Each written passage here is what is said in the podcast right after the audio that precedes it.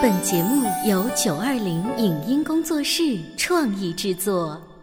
潮爸辣妈节目版权归合肥市广播电视台所有，任何未经允许的传播行为均属违规。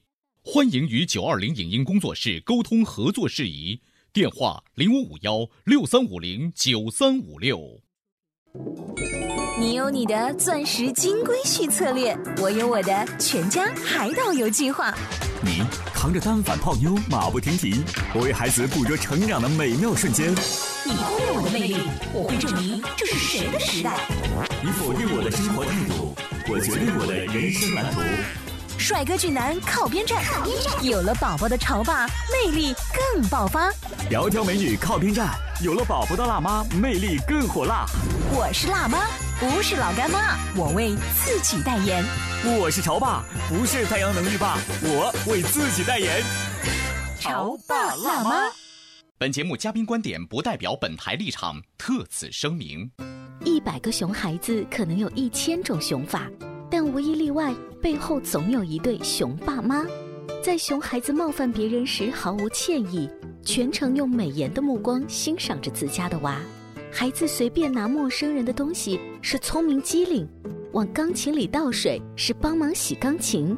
当孩子在公众场合撒泼放赖，你是暴打孩子还是苦口婆心的劝说？为什么说孩子犯错应该对他进行实时教育？欢迎收听八零后时尚育儿广播脱口秀《潮爸辣妈》，本期话题：你带着美颜看孩子，孩子带着无理对别人。欢迎收听八零后时尚育儿广播脱口秀《潮爸辣妈》，各位好，我是灵儿。各位好，我是圆圆。我想问一下圆圆，平时你拍照的时候，自己拍照会不会用美颜相机或美图秀秀之类的？呃，我一般会用美图秀秀，因为呢，曾经有人问过我说为什么不用美颜相机，我说我自己的颜值已经够够高了。了。那你帮你自己的女儿小晶晶在拍照的时候，会用这些软件吗？不会哎，因为我觉得他怎么拍，用什么样的软件拍，都是特别美的。可是你知道吗？有一些家长会，他并不是真正在拍照的时候用，而是他所有做的行为跟说的话，就好像带了一台美颜相机。这种呢，就是眼睛里装了一台美颜相机的爸爸妈妈，会养出什么样可爱的，或者是可爱的，我们打一个引号的孩子呢？今天圆圆跟灵儿在直播间为大家请来了武汉地质大学出版社的特邀讲师，北京新概念国际宝宝的执行总裁赵成龙老师，欢迎。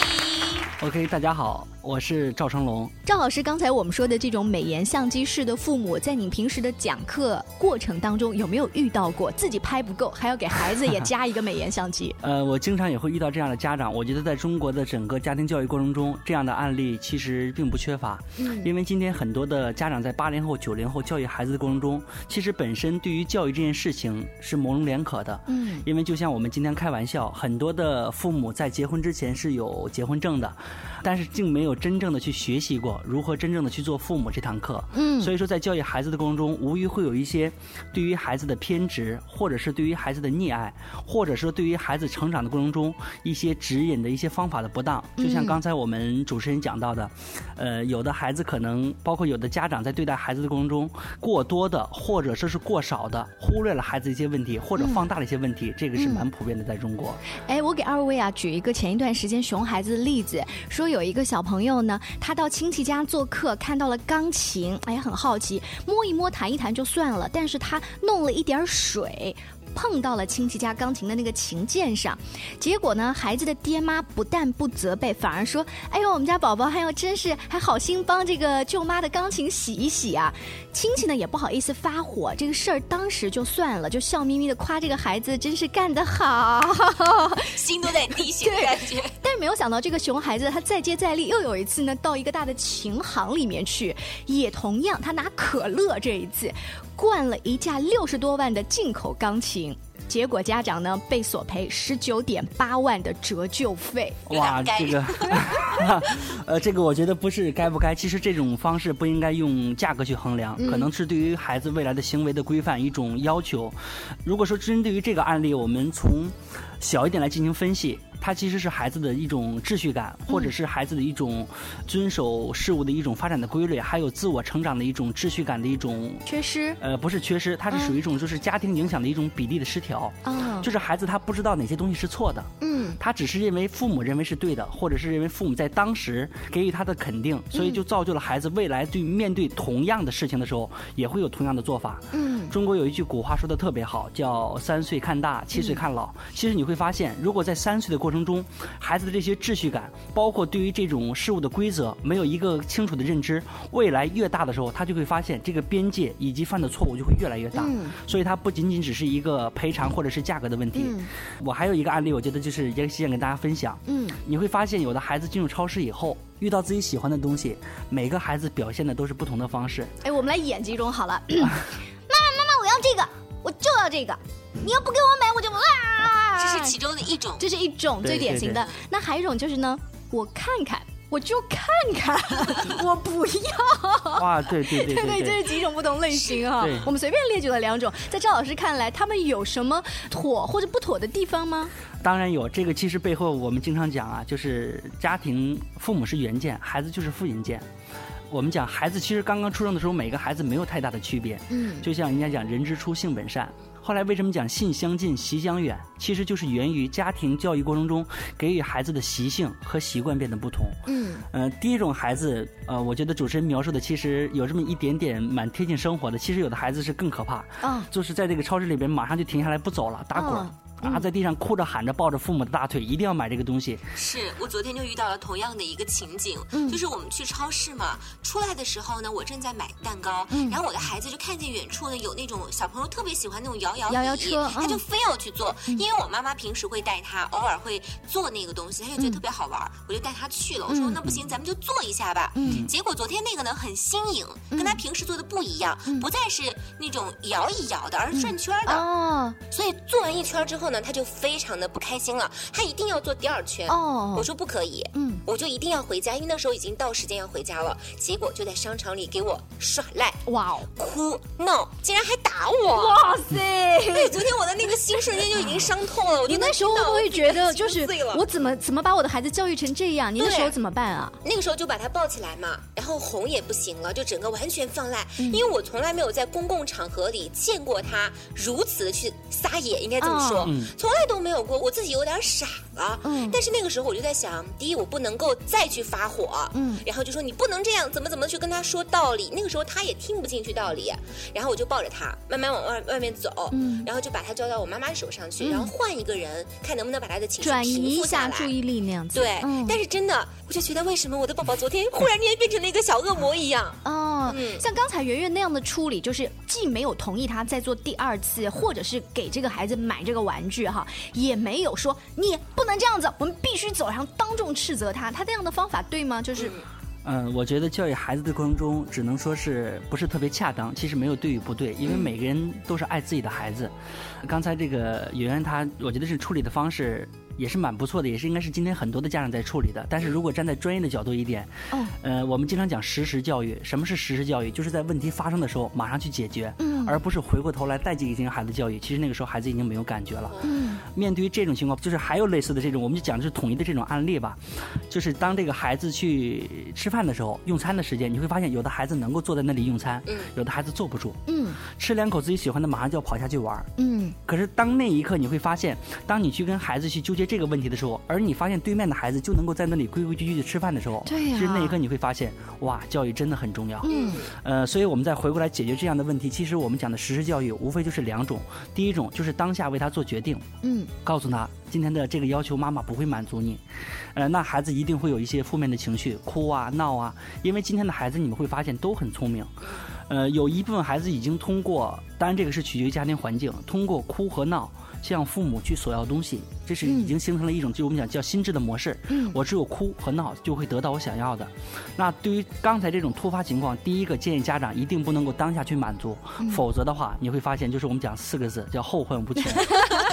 今天是两块钱的摇摇椅，下一次八块，呃，包括对于孩子成长过程中，我们经常讲，现在为什么孩子，呃，有这种拼爹的，还有这种啃老的，其实都是源于孩子太小的时候就已经形成了依赖的心理，所以就会导致以后等到成年以后依然会有，就像这个清华大学最近比较火的一个例子，一个大学生为了上清华大学，呃，拿到通知书以后带了两百双袜子，嗯为什么呢？因为他说我自己不会洗袜子 啊，因为在家里边没有洗过袜子，嗯所以第一个当下一定要做出决定来，就是一定要告诉宝宝这个东西我不会给你买，嗯或者今天这样的事情我也不会给你做达成，嗯因为我们来的时候之前没有做承诺。那第二一个就是我觉得刚才圆圆处理的特别好，要马上带领孩子去离开当时的现场的突发，因为他否则孩子还会陷入就是当时的那种情景中，还会通过这样的方式，会通过变本加厉的形式去讨要自己喜欢的东西。呃，我举一个案例吧，这是我之前就是给宝宝的妈妈做过一次试验的。宝宝在超市里边看到了一个魔法帽，然后呢，这个孩子就拼命的想要这个魔法帽，在这超市里边又是打呀，又是又是哭啊，结果最后，呃，怎么处理的呢？就是现场迅速带着这个孩子离开超市。但是你会发现，今天的家长做不到这一点。嗯因为百分之八十的家长都会妥协。嗯为什么？因为家长都很好面子，嗯哇，觉得在那里，孩子又是哭又是闹，让自己觉得很没面子，所以觉得家里面好像条件不是特别好。嗯其实这是错误的方法。第一个要迅速带领孩子离开现场，因为孩子会发现，一旦离开现场以后，孩子的第一步内心已经开始妥协了，因为觉得不太可能了。嗯那第二一个就是要开始跟孩子做达成。嗯，呃，对于宝宝今天这样的行为，妈妈一定是不接受的，包括未来妈妈也不会接受。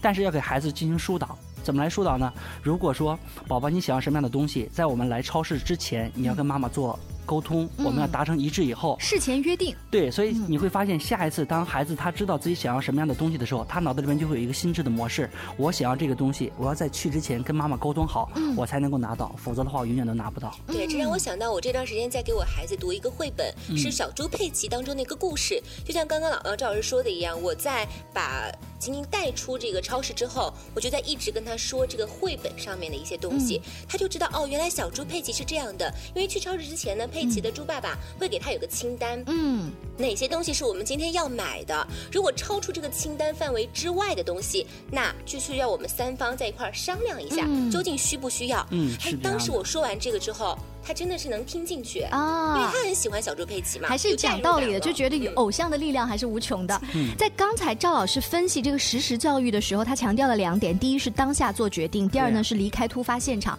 那个当下做决定啊，其实家长有的时候也在做，但你看啊，他会有不同的情况。一种是宝宝妈妈今天告诉你不可以买。我们来听一下那个语气跟那个表情，其实对它是温和而坚定的。还有一种就是我已经跟你讲过了，对，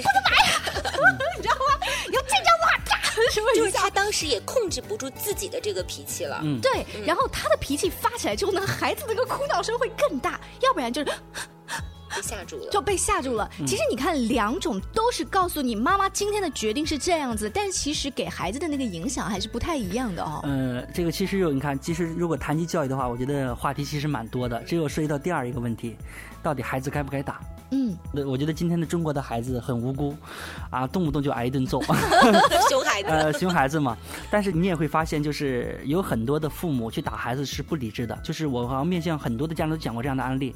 今天的很多孩子挨打，其实不是源于孩子犯了什么样的错误，而是因为家长控制不住自己的情绪。嗯，尤其是八零后、九零后上班族的家长，面临到生存压力，然后社会环境的压力。嗯当这些压力都来到的时候，他是迁怒于自己的孩子。对，他是迁怒于自己的孩子，并且呢，他会是有的时候他就是事情只是一个小的导火索，但是真正的爆发的原因并不是因为孩子本身的错误，而是因为家长的情绪当时已经失控了。所以，同样的一件事情，老娘今天心情好，我就放过你；如果今天心情不好，我被老板骂了一顿，可能我就会打你。哎，对，嗯是这样的。刚才赵老师说到，现在八零后、九零后在你所做的一些呃案例的调查，或者是跟家长沟通当中，反而年轻的家长更控制不住自己的脾气吗？不是应该我们八零九零，比如说看了很多这方面的育儿的节目啊、书呀，听了节目，我应该更知道我不要像我爸妈那样子来教育自己的孩子吗？嗯，我觉得八零后、九零后在教育孩子有一定的优势，可能就是我们通过这种媒体的手段，或者通过碎片时间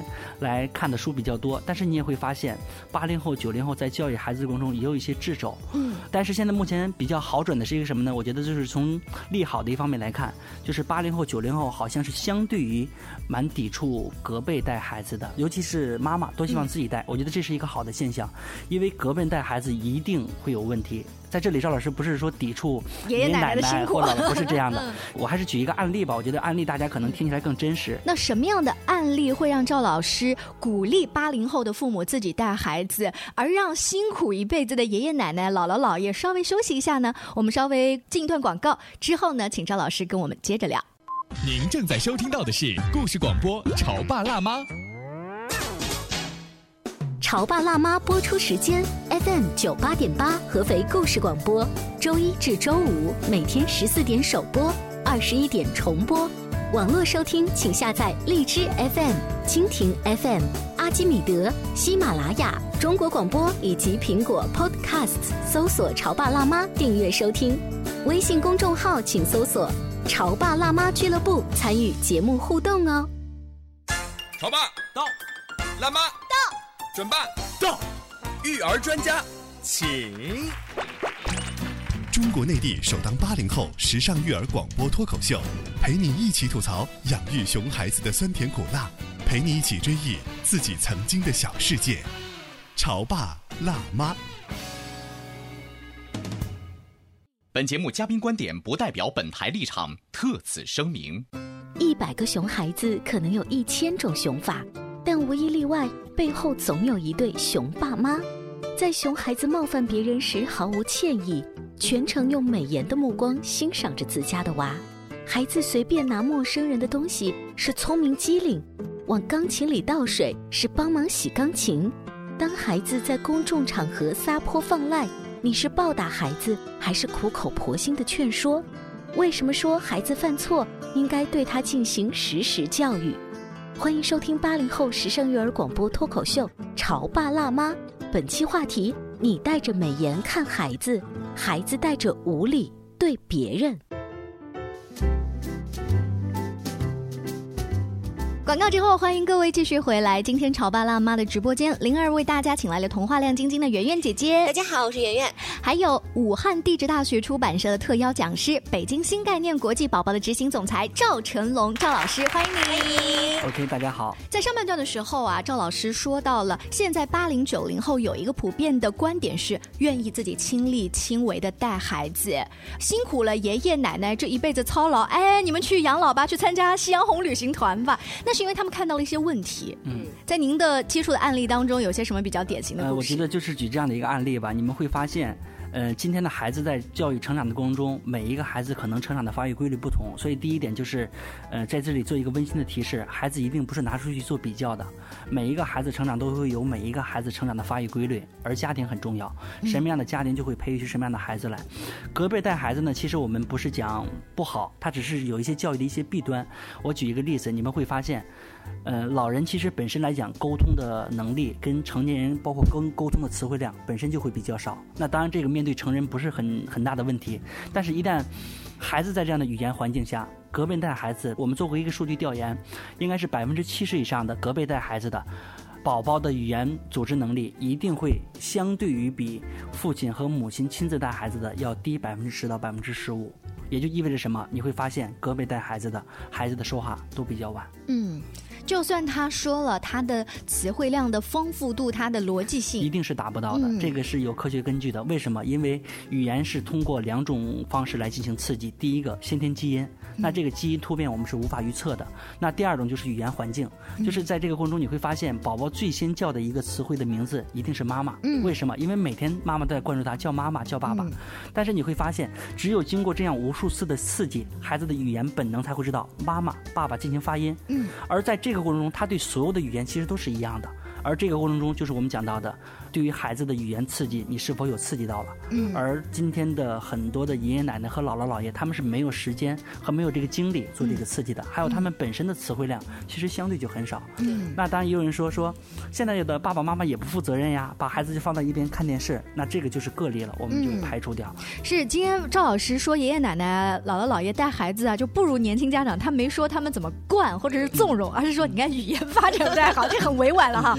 我们今天在节目一开始说到了一些年轻的家长，他是自带美颜相机式的来看自己孩子身上的一些特质，所以他就会忽略有些朋友能看得到你孩子不足的地方，但你自己看不到了。是刚才圆圆在进广告的时候还拿自己的老老公一定要吐槽一下，因为昨天的时候发生的这件事情，我真的很心碎。我平时对我宝宝那么的尽心尽力，嗯然后我就把事儿告我老公了，结果他就说算了吧，那么可爱，嗯，我无言以对。这就是美颜相机的效果。是他觉得他宝宝那么可爱，这也不是什么大事儿，他也不懂。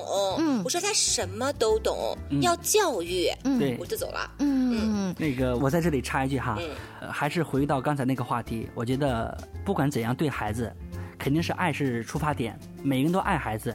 但是在这里，我也做一个不恰当的比喻，如果是谈到爱的话，我觉得一只老母鸡都会爱自己的小鸡，但是爱要讲究方法。嗯爱孩子，因为我们知道你无法去替孩子做任何的决定，你只能去陪伴他去成长。当然，这个陪伴也不是我之前在其他节目录的时候说，啊，什么是陪伴？就是拿个小火车嘟嘟嘟嘟嘟一上午，这个也不叫陪伴。嗯因为你要帮助孩子有自己的生存能力，有自己的认知能力，这才是父母应该去做的，而并不是一味的去呵护孩子。因为你会发现，总有一天你是无法呵护他的。如果讲到亲密关系，因为孩子也属于亲密关系，爱人也属于亲密关系，亲密关系的爱人之间应该是越修越近，就是两个人未来走越来越近。因为人家讲叫这个夫妻老来伴，嗯两个人走到一起，但是跟孩子应该是越来越远，要学会让孩子开始独立，离你越来越远。你从一开始，其实他就是一个离弦的箭。对，是这样的。我们在节目当中说到，看孩子都是优点，这是一部分的家长，还有一部分呢是。哎呦，我们家小孩怎么怎么就不如隔壁家的小明呢？怎么就不如隔壁家的小红呢？就是永远看得到都是自己家孩子缺点。在赵老师所接触的案例当中，有没有这样？啊，我觉得太多了。这个我觉得要比那些带了这种美颜相机的更多。更多啊？对，因为中国有这样的一句话叫“生了男孩怕学坏，生了女孩怕受害”。哦，孩子还没有生之前就忧心忡忡，啊、就为孩子甚至做了很多的决定，我的孩子未来要怎样怎样。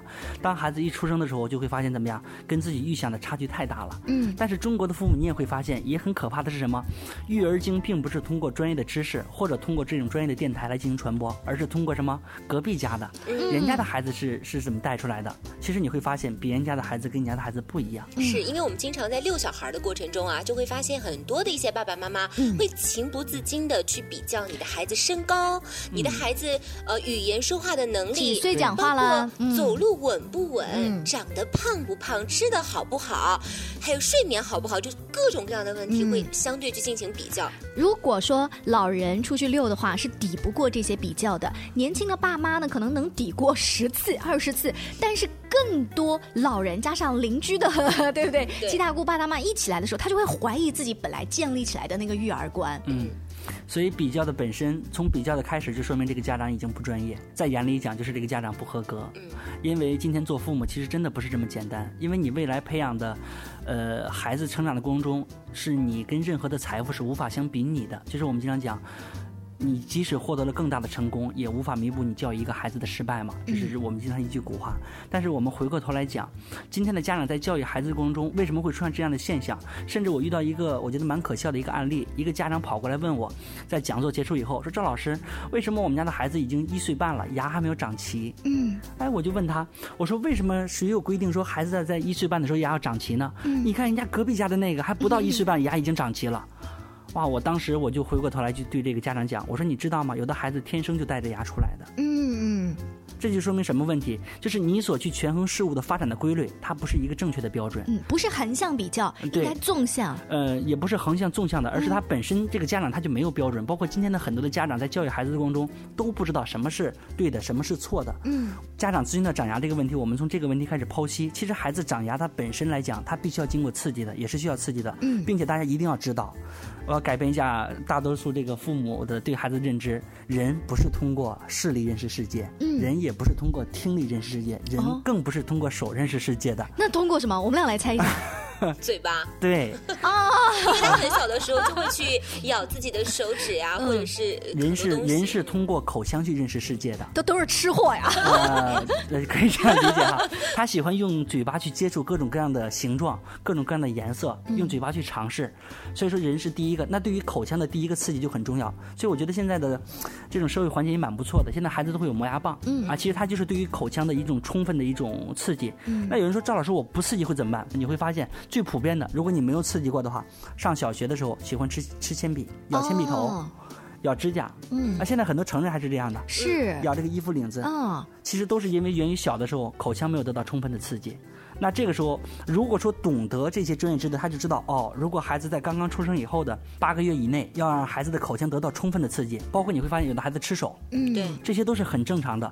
反而有的家长怎么样？不不让他他吃手错误的，一定是错误的，因为你会发现，你越这样阻止他，他就越想去尝试，越越想去尝试，并且呢，就是我们有一个科学的，就是研究，它表明呢，孩子通过吃手是对于自己内心的一种安慰，因为，呃，从妈妈肚子里刚出来的时候，他是缺乏安全感。对他，并且他是要吸吮，就是要有这种动作。他就因为他就是孩子成长，他需要的这种养分都是通过吸吮得到的，所以说他也会这种就是这样的尝试。这是第一个。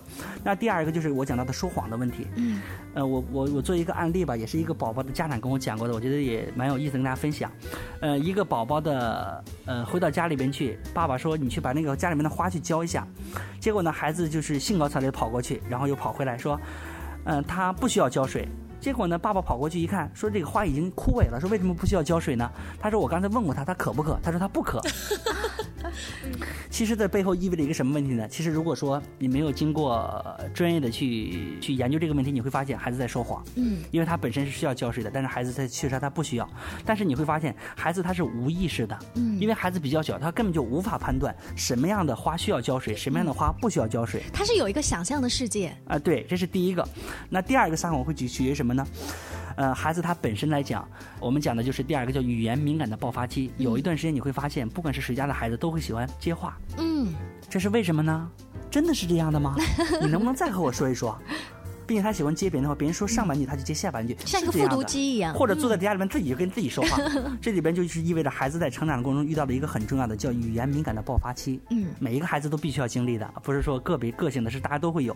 而在这个过程中，你会发现，会引导的家长就会通过这段时间来注意培养孩子的逻辑思维能力。嗯，孩子想说，但是你会发现，有的孩子能够讲一个完美的故事，有的孩子说的是没有任何的逻辑关系的。嗯，而这个时候，如果说懂得，我或者是读过书，或者是真的是认真学习的家长，你会发现在这段时间，孩子也喜欢看，很喜欢看动画片，因为语言敏感爆发期是在三岁左右，他已经对动画片已经有直观的感觉。那这个时间就是家长通常我都会建议这样做，你把他喜欢看的动画片把声音关掉，呃，他是把声音关掉，他是注意画面上面去，他去理解。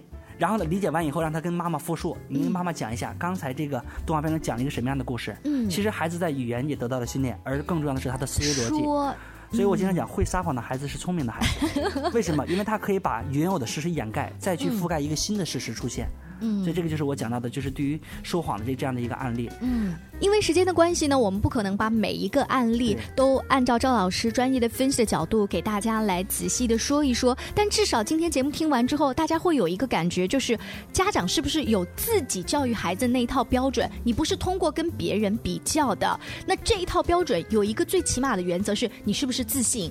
你自信于自己的孩子，你自信于自己成长的这样一个经历。我曾经听过一句最牛的育儿观是说，我的孩子不会差的，因为他是谁的孩子？是我的孩子。他讲这句话的父母就就非常的自信，所以呢，他就不会把自己孩子的一个成长标准随便跟邻居或者他的同学来比较，或者像我们说的盲目的给自己的孩子带上一台美颜相机，那是因为知道自己的孩子并不好看，所以才带美颜相机，是不是？自己是一个。